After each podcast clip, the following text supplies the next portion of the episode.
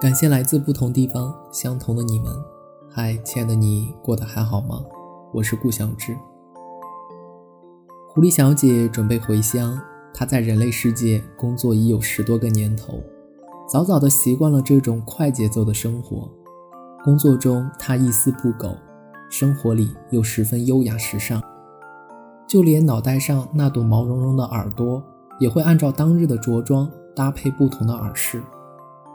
放假那天，同事们讨论起回家该带什么特产，问狐狸小姐要不要一起买。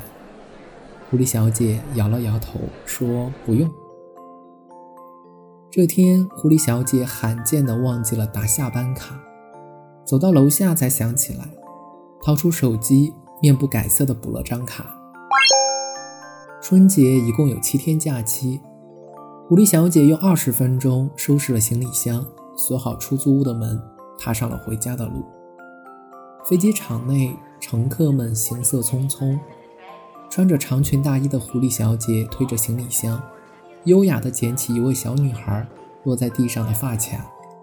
下了飞机，狐狸小姐拦下一辆出租车，轻声细语地告诉了司机她的目的地。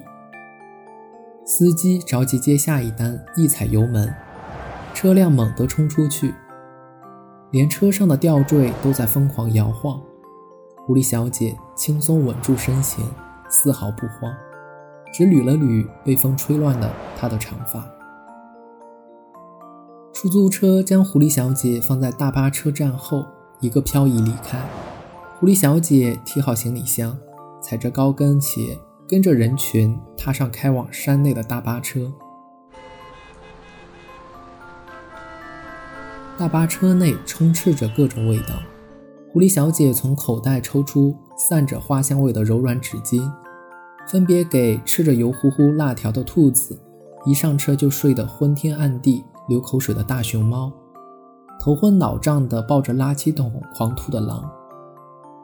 暮色四合，大巴车到站，狐狸小姐提着行李箱下了车，找到那条熟悉的小路，一步一步的。走向家的方向。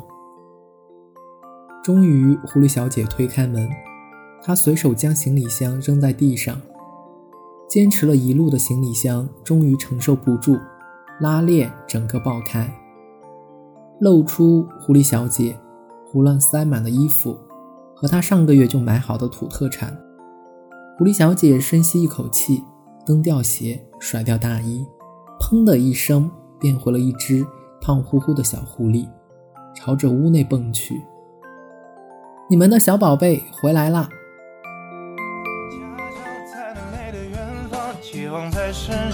梦想在流浪，肩上剩下的能量，还能撑到什么地方？